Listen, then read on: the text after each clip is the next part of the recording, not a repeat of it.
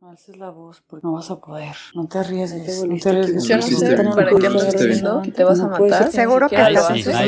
Dice que lo va a No, yo no voy a ir a terapia ni que estuviera la loca. ¡Basta! Es momento de abrir nuestra mente y cerrar nuestros estigmas. y preguntarte cómo te sientes con eso.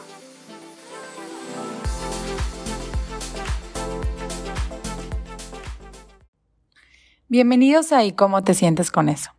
El podcast donde buscamos crear este espacio de diálogo para cuestionarnos ciertos temas de salud mental.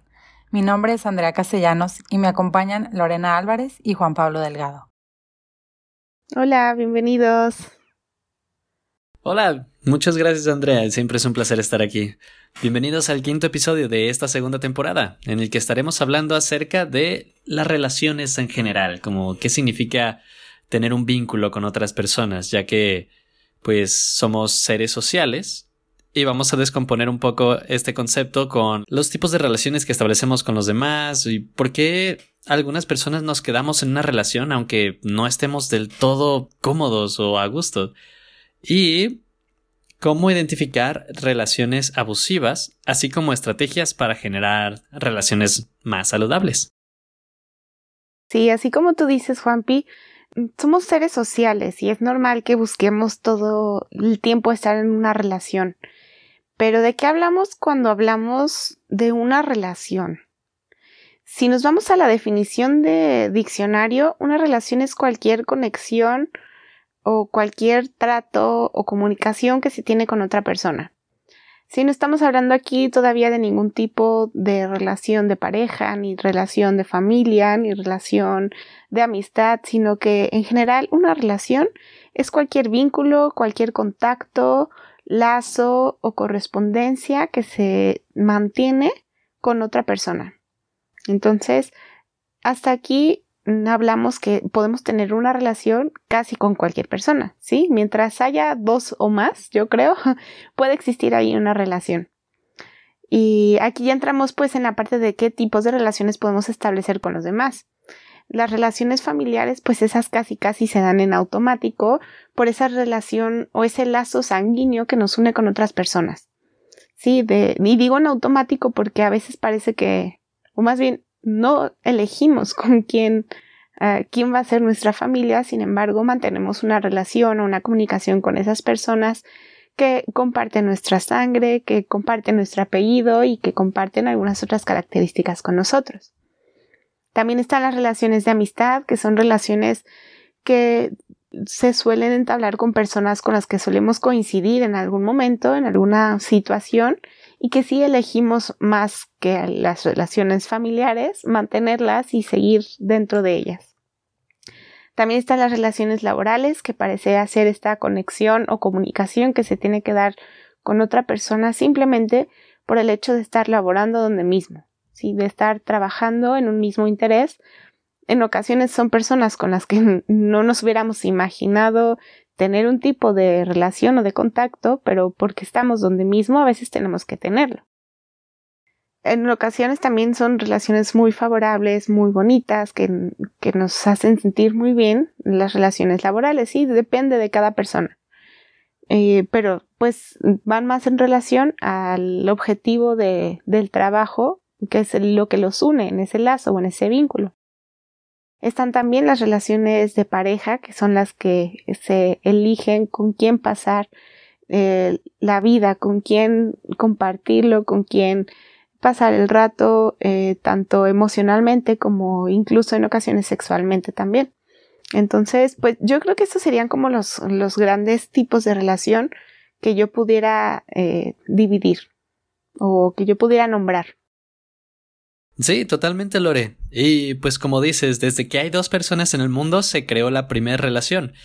A, a pesar de que las relaciones sociales y la sociedad tiene añales y existe desde que desde los principios de la historia, hoy nos vamos a enfocar un poquito acerca de cuáles son como los fenómenos o lo más importante acerca de las relaciones sociales hoy en día, nuestra época actual más contemporánea.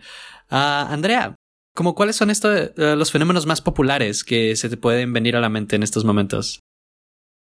Yo creo que un fenómeno, como tú dices, popular en estos momentos son justo las relaciones líquidas. Nuevamente, esto no solamente es en una relación de pareja, se puede dar también con amistades y a qué hace referencia, bueno, es la fragilidad de vínculos sentimentales.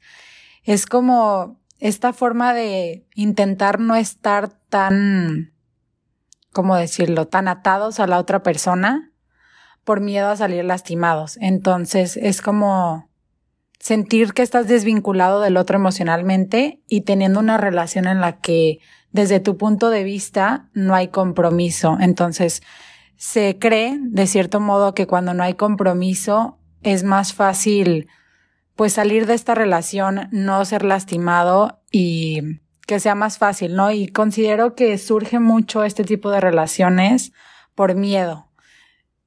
Sobre todo cuando ya tuviste relaciones pasadas. Desde mi punto de vista, cuando tienes tu primera relación, sí hay un, tal vez un poco de miedo. Ya sea con amigos o con, sobre todo con la pareja, creo que se podría pensar. Pero si no te fue tan bien en relaciones pasadas, que algún amigo te traicionó, que no te fue bien con tu pareja, entonces el miedo se alimenta a veces. Y es así como las relaciones líquidas van tomando fuerza. Y es como, para decirlo de manera simple, es como sí quiero estar cerca de ti, sí quiero tener un vínculo contigo, pero al mismo tiempo quiero tener la capacidad o la facilidad de poder desatarme de ti o de deslindarme de esta emoción sin sentir que tengo un compromiso al que cumplir. Entonces de aquí nacen estas frases de no creo que sea necesario definir lo nuestro, o me estoy enamorando demasiado, me estoy enganchando demasiado y creo que hay que terminarlo porque no quiero sufrir. No sé si las han escuchado ustedes en algún momento.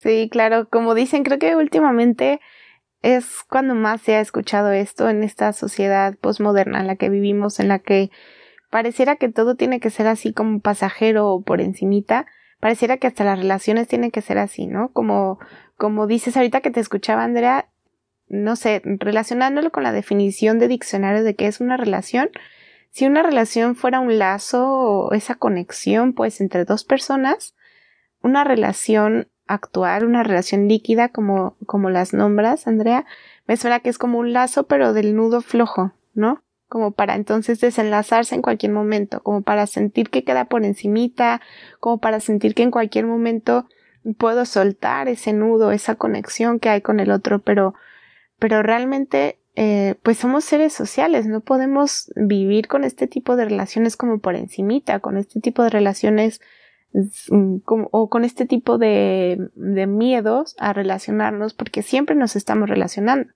No solo en el ámbito de pareja, pero como decíamos, en, los diferentes tipos de relaciones nos estamos relacionando y no podemos quedarnos en esta relación superficial porque siempre va a haber algo que nos haga como sentir, aunque no queramos sentir, ¿no? En la relación. O algo que nos haga sufrir, aunque no queramos sufrir o también disfrutar, aunque, aunque que nos dé miedo a veces sentirnos bien o disfrutar con esa persona. Pero sí, sí, es, se escucha mucho sobre todo esas frases eh, en la actualidad, en el siglo XXI. Totalmente. Y es muy atinado ligarlo con la época en la que vivimos porque pareciera que todo lo que buscamos lo queremos con una cierta inmediatez, con una cierta facilidad de de, oh, lo quiero, lo tengo, y si deja de funcionar, pues como dices Andrea, lo suelto y busco otra cosa. Esto podría aplicarse con algo tan sencillo como, como un pañuelo desechable o como, o como siquiera con una taza. Pero aquí estamos hablando de relaciones sociales con otras personas. Estamos hablando acerca de, del vínculo que tenemos con otras personas. Y a su vez, como deseamos esta inmediatez, es por algo, es por algo que nace esta, esta necesidad de la facilidad de relacionarse con otras personas y esta, y esta causa me parece muy puntual decir que es la soledad. Es decir, pareciera que la soledad es la incomodidad máxima. Y nadie quiere estar solo, nadie quiere sentirse solo. Es por eso que lo más pronto posible quiere encontrar a alguien con quien quedarse. Así sea lo más comprometido posible o lo menos, lo que quiere es hacerlo rápido. Y sin tomar en cuenta que el mejor tipo de relaciones podría tomar tiempo forjarse y trabajarse. Pero les digo, esta, esta parte de la soledad pareciera que nos la queremos quitar rápido. No sé qué opinen ustedes. Algo, si algo nos pasa como sociedad hoy en día que tenemos un conflicto con estar solos porque es muy diferente estar solo en el sentido de estar sin compañía o de no tener como un contacto humano en un momento. Por ejemplo, ahorita estoy sola en mi casa, pero es muy diferente el sentimiento de soledad, donde ya incluye como el sentimiento de tristeza o de melancolía o de sentir como esa incluso inseguridad o incomprensión por la falta o la ausencia de una persona, ¿sí? Entonces es bien importante también diferenciar estas mm, como tintes de la soledad. La soledad de cuanto estar solo pero estar acompañado por uno mismo, que es una capacidad que tenemos que ir desarrollando como personas, de acompañarnos a nosotros mismos, aunque no se encuentre nadie rodeándonos, pero ¿qué pasa cuando esa soledad se siente como un, sentimiento de tristeza? Sí, yo creo que en el idioma de inglés se puede distinguir muy bien estas palabras de estar alone, como de solo, sin compañía, o lonely, como en este sentimiento de, de falta de alguien, que en ocasiones, por más que estemos rodeados de personas, ese sentimiento de soledad ahí está. Y sí, yo creo que es algo que como sociedad líquida, como venimos hablando justamente en estos términos que Sigmund Bauman nos habla en sus libros acerca de esta sociedad líquida, ¿no? Estas relaciones líquidas en las que estamos viviendo actualmente. Y sí, pues es algo que, que pasa últimamente. ¿O qué opinas, Andrea? Pues sí, justo lo que dice Juan Pino de como si viéramos como un pañuelo a las relaciones que se nos hace fácil desechar Creo que eso pasa y tiene mucho que ver con que esta sociedad va rapidísimo, o sea, y todo es aquí, ahora, cuando lo necesite y no tenemos la capacidad de esperar. Por ejemplo, si yo ahorita quiero un helado, lo pido por Uber Eats, lo pido por Rappi y aquí está. No es como antes que tenía que ir a la tienda, esperarme que me atendieran. No sé, es aquí y ahora. Queremos ver una serie y ya ni siquiera hay comerciales que digas, ay, bueno, me tengo que esperar. En Spotify pagas por no tener comerciales, o sea, todo es en el momento cuando yo lo quiera. Entonces creo que también eso hace que no seamos tolerantes en una relación con otro, porque a fin de cuentas una relación pues conlleva ceder a veces en cosas con tu pareja para llegar a un acuerdo entre los dos. Y sí creo que la soledad o el más bien el sentirte solo como tú lo mencionas, Lore, cuando ya sientes así esta tristeza vacío, tiene mucho que ver con que desde chiquitos es ve a la escuela, estudia, gradúate, cásate, ten hijos y entonces ya estás realizado. Y como joven a veces resulta muy, o sea, te conflictúa el decir, oye, pues qué onda, no he cumplido esta parte de la sociedad de no tengo pareja, no, no estoy teniendo hijos, claro, depende de la edad de cada uno, ¿no? Pero son estas pautas que te van marcando que entonces tú crees que, tiene que tienes que estar con alguien más. Y no sé si han dado cuenta, pero casi todo lo marcan de que es de dos, es de dos. Siempre tienes que tener a un otro para estar completo. Y eso nos enseñan siempre, o sea, en cosas tan tontas como las tazas, todo lo que dicen tazas, cuadernos, libretas siempre es necesitas a otro para estar completo. Y a mí eso se me hace muy fuerte porque entonces es, te marcan esta pauta de que si terminas con alguien, como dice Juanpi, en automático tengo que reemplazarlo y encontrar a alguien más porque en esta sociedad no puedo estar solo porque eso significa que estoy incompleto. Sí, claro. Y en parte creo que, que es normal que todo venga como de a dos o de a varios porque somos seres sociales y como veníamos diciéndolo anteriormente. Somos seres en relación, pero se hace mucho énfasis sobre todo como la relación de pareja y como si las otras relaciones no contaran, ¿no? Como, como dices, Andrea, no puedo estar soltero porque tengo que tener a alguien más a fuerzas, pareciera, pero y si tengo amigos, eso, pues ahí ya tengo a alguien, o sea, ahí tengo una relación importante con alguien.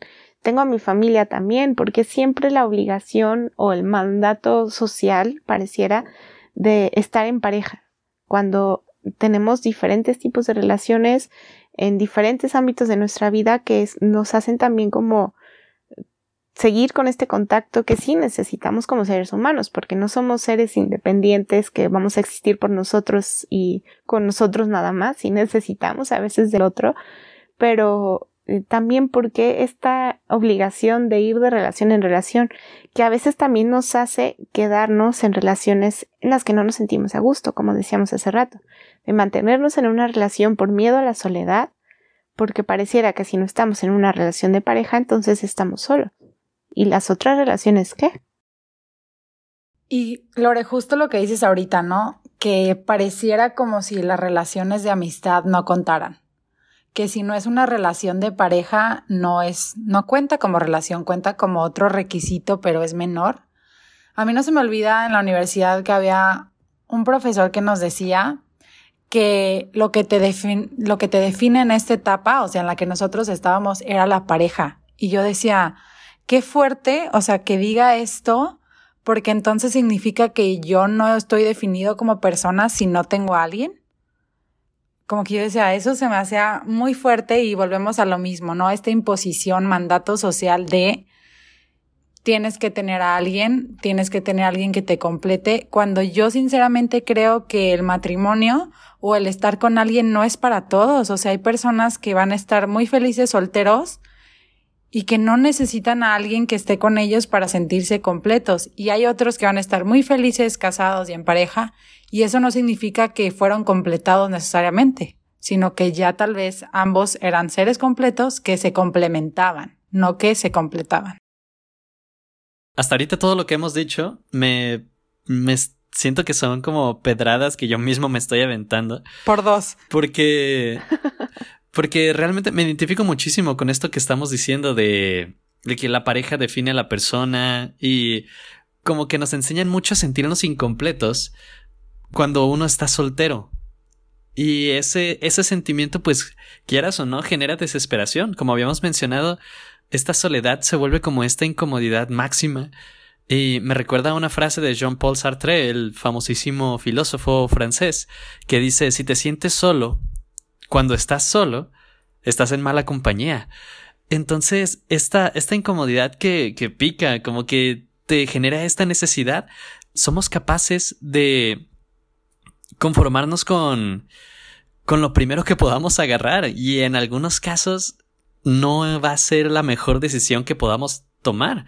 Por ejemplo, así como existen relaciones que nos ayuden a crecer, que nos ayuden a desarrollarnos como personas y nos ayuden a encontrar la mejor versión de nosotros mismos, puede haber relaciones que nos degraden, puede haber relaciones que nos den para abajo y que nos tumben.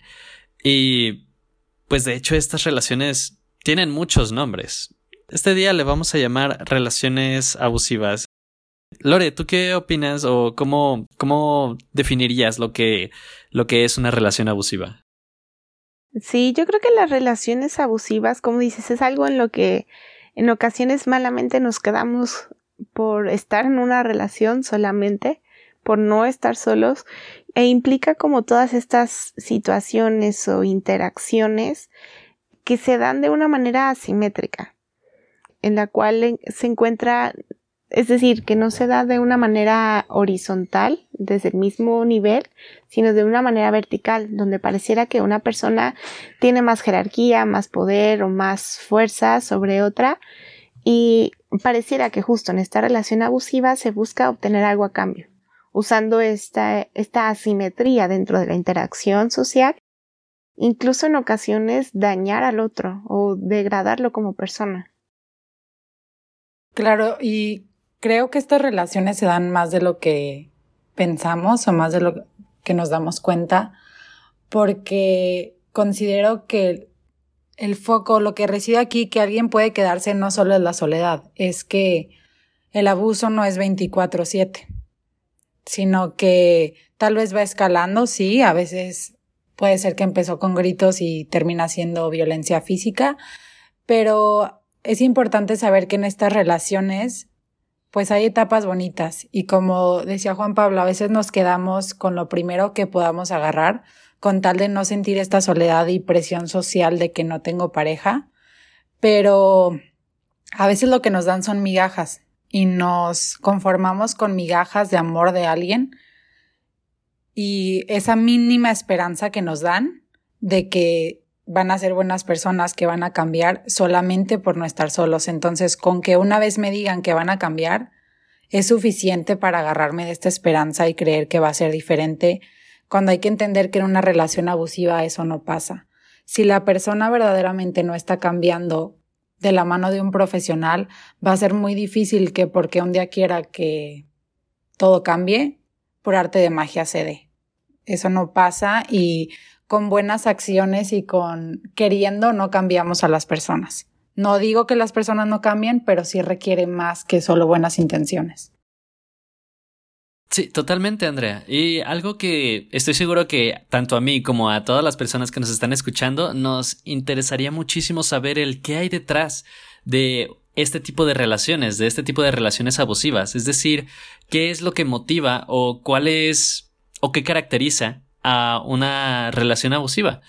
En pocas palabras podemos decir que se puede descomponer en estas tres fases que son cíclicas como un círculo vicioso que las podemos nombrar amor, tensión y abuso. Primero que nada, podemos hablar, todos tenemos una idea acerca del amor y la manera en que suelen expresarse en este en estas situaciones son sentimientos intensos. Es decir, se, se expresan una...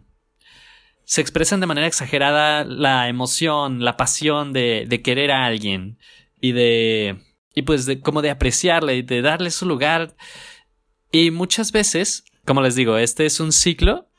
Este amor viene después de haber cometido un acto en contra contra la otra persona, el acto del abuso.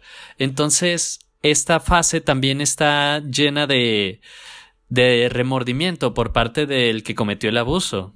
Está llena de disculpa, está llena de como de compensación, de sobrecompensación por el acto que llevó a cabo. No inmediatamente después del amor. La fase siguiente se caracteriza por ser gradual, por ser como un acumulamiento de varias cosas. Le podemos llamar fase de tensión. Esta, esta acumulación pueden ser gradualmente de estrés, de culpa, de críticas. Por lo general también se caracteriza por estar acumulando sentimientos de, de celos no expresados o no comunicados, lo cual también se va traduciendo a manera de pequeñas humillaciones de una parte de la relación a la otra y por ambas partes de la relación en este momento empieza a crecer un cierto sentimiento de miedo a lo que podría suceder después. Es decir, por la parte de la persona que sufre el abuso, pues tiene miedo de que en cualquier momento la otra persona pudiera explotar. Sin embargo, por la parte de la persona que comete el abuso, tiene miedo de lo que la otra persona podría hacer en el sentido de en qué se va a equivocar que a mí me va a lastimar tanto que me va a hacer reaccionar de forma agresiva. Y en, cuanto cae la gota que derrama el vaso, se llega otra vez a la fase del abuso, el cual ya es violencia como tal.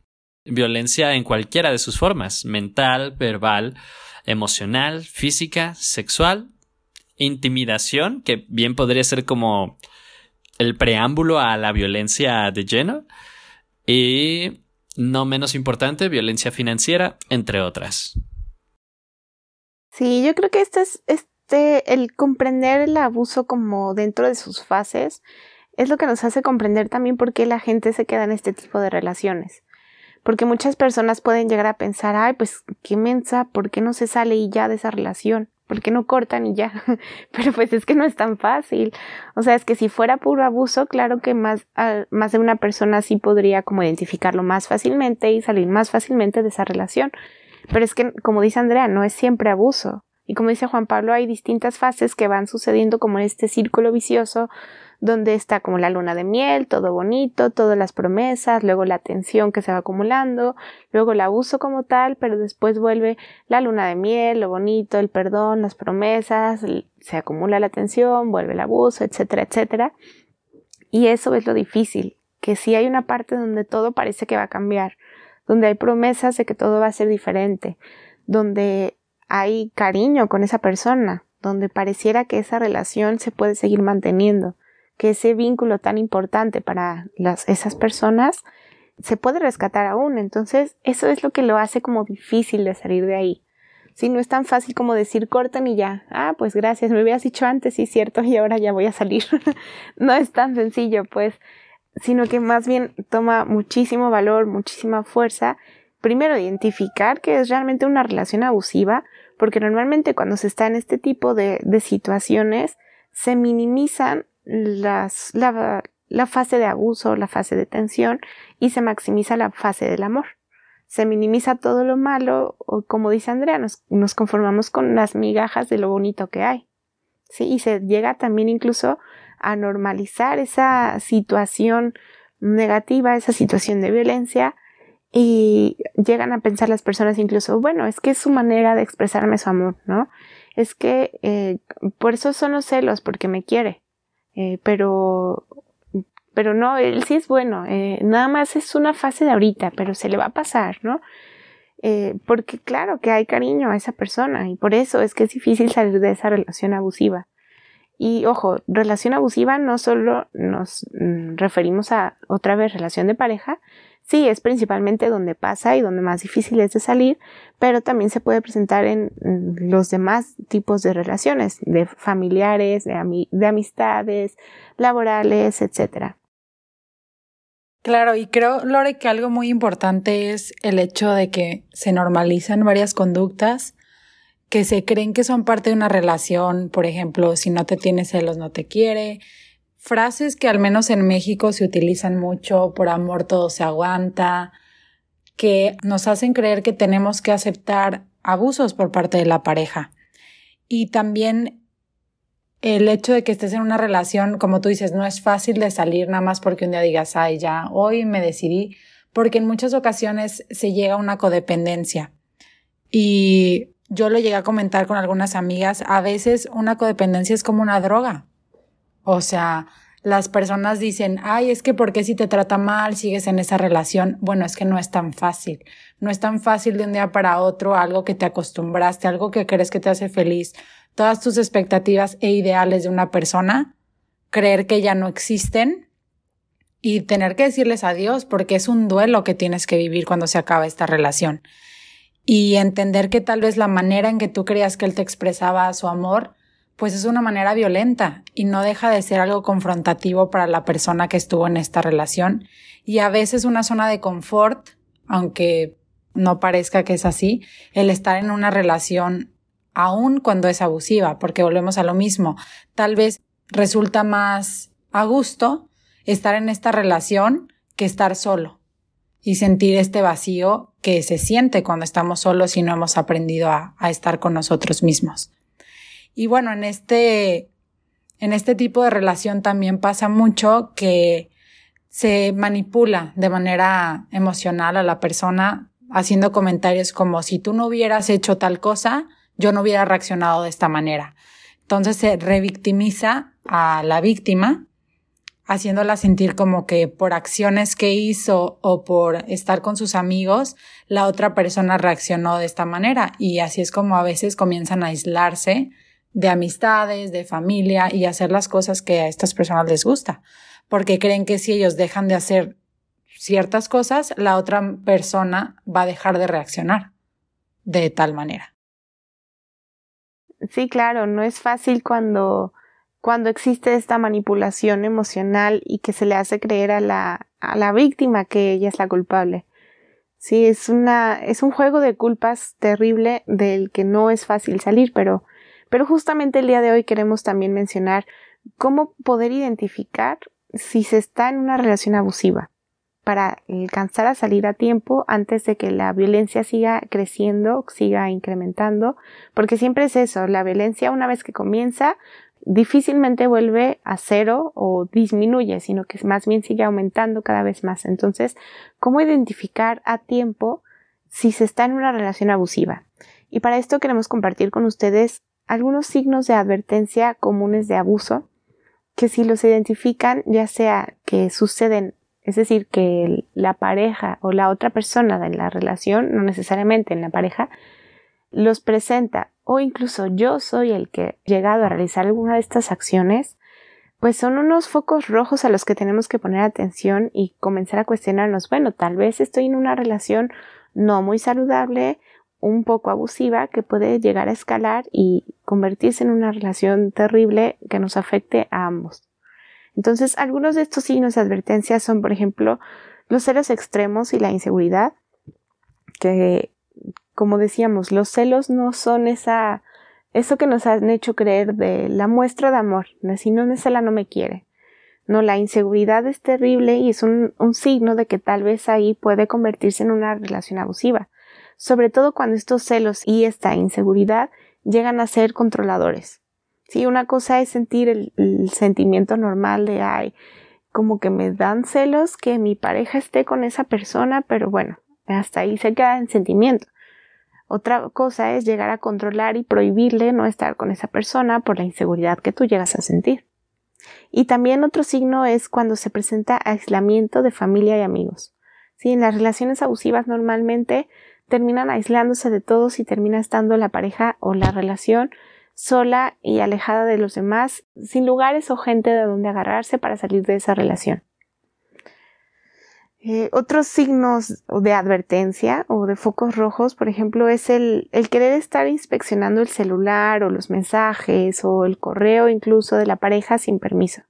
Porque una cosa es querer compartir, sí, con, con la pareja y tener la confianza de, de, decir, ah, mira, ahí está mi celular y te enseño este meme, no sé, te enseño este mensaje. Y sí, una cosa es compartir, pero otra cosa es controlar y otra cosa es ver sin permiso esa parte tan privada que se ha vuelto nuestro celular. Sí, porque el celular ya es una herramienta más de la vida cotidiana que, que podría ser pues considerado como parte incluso a veces de nuestra privacidad, sí, de nuestra intimidad. Entonces, cuando ya se quiere controlar, inspeccionar o invadir esa privacidad del otro, es otro signo de advertencia de abuso. Totalmente, Lore. Esto que acabas de mencionar acerca de inspeccionar el celular ya entraría en esta categoría de comportamiento controlador, el cual ya se podría catalogar con conductas observables por parte de una de una de las personas en la relación, como por ejemplo, pues en pocas palabras, este comportamiento controlador, siento que la característica principal es el transgredir, es el cruzar la línea que se había que se había cruzado en un principio cuando se formó la relación y que realmente no no le toca al otro hacer ciertas cosas como estas, por ejemplo, inspeccionar el celular, como por ejemplo humillaciones constantes, el cual es transgredir sobre la dignidad de la otra persona, es decir, cosas como cómo ven a esta persona, por no decir peores palabras, pero cómo, cómo ven a esta persona que cree que puede hacer esto. Y enfrente de, de personas importantes, enfrente de amigos, familiares, cosas cosas de este tipo, son bueno, desafortunadamente comunes.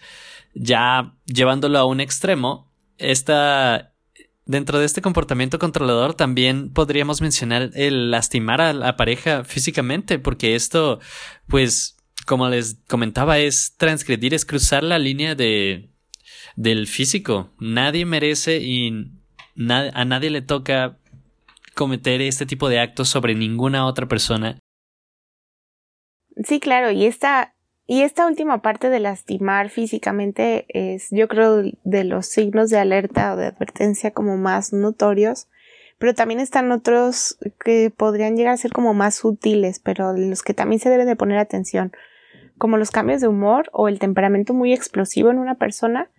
Sí, cuando pareciera que por ninguna razón cambia de humor abruptamente y que llega a ser tan explosivo eh, y lo digo en masculino porque normalmente es el hombre el que se le permite más ser explosivo y, y que llega incluso a golpear a lo mejor un objeto, eh, el volante del carro, la pared, no sé, aventar algo que trae en las manos. Y normalmente esto es un, foco de advertencia muy fuerte porque si llega a golpear algún objeto, ¿quién no dice que el, el siguiente en ser golpeado vas a ser tú? Sí, y hay otros signos también de advertencia muy sutiles como esa manipulación de la que hablábamos, de comenzar a culpar al otro por nuestros problemas o por nuestros propios sentimientos. Sí, que normalmente empieza como inculpando a otros y después inculpando ya a la pareja. Sí, de, es que, por ejemplo, en un restaurante, ay, es que se me cayó el vaso porque la mesera me lo trajo mal, fue su culpa, cuando es a él al que se le cayó, ¿no? Y si vemos que comienza a culpar a otros en todas las situaciones, probablemente termine, terminemos en esta dinámica de manipulación, de culpabilización y revictimización de la que hablábamos hace rato. Entonces, pues sí, son varios los signos de advertencia de los que podríamos hablar, pero estos son algunos de los principales en los que hay que poner atención para distinguir si estamos dentro de una relación abusiva. Y si ya identificamos que estamos en una relación abusiva, ¿qué podemos hacer para salir de esta? O para más bien comenzar a cambiar nuestros estilos de relaciones y comenzar a promover o provocar relaciones interpersonales más saludables. Yo creo que el, primer paso primero al identificar si se, si se ha vivido alguno de estos signos de advertencia, la primera recomendación es siempre saber que no es tu culpa, que estés en una relación de este tipo, que no mereces estar en una relación así y que mereces más, que mereces salir de ahí. Sí, y, y uno de los primeros pasos que siempre vamos a recomendar nosotros para los psicólogos en estas situaciones es el ir generando redes de apoyo. Como mencionábamos hace rato, es normal que este tipo de relaciones abusivas se aíslen de los demás.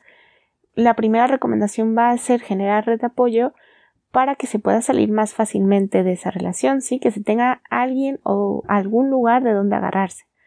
Ya sea el volver a hablar con los amigos, volver a hablar con la familia, o incluso llegar a pertenecer a un grupo, no sé, en, por ejemplo, practicar algún deporte en grupo, ir al yoga en grupo, por ejemplo, o incluso algún grupo religioso en el que la persona, dependiendo pues de sus prácticas o sus creencias, pueda sentirse a gusto y pueda tener personas en quien confiar y, como digo, de dónde agarrarse para salir de esas situaciones de abuso.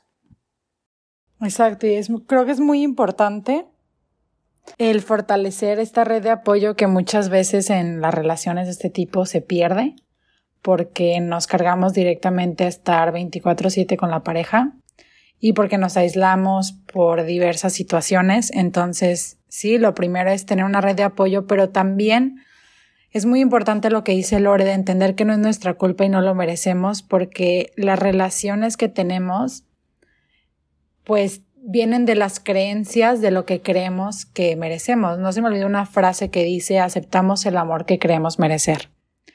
Entonces es importante que cambiemos estas creencias de la mano de profesionales que nos ayuden a detectar qué creencias tenemos, por qué creemos que merecemos este tipo de relación y cómo modifico este tipo de creencia para entonces yo lograr construir relaciones saludables, relaciones que, como decía Juan Pablo al inicio, sumen, que sea un ganar-ganar, sumar-sumar, no que sea alguien que reste a mi vida, que me dañe y que termine yo siendo abusado o abusada por esta persona.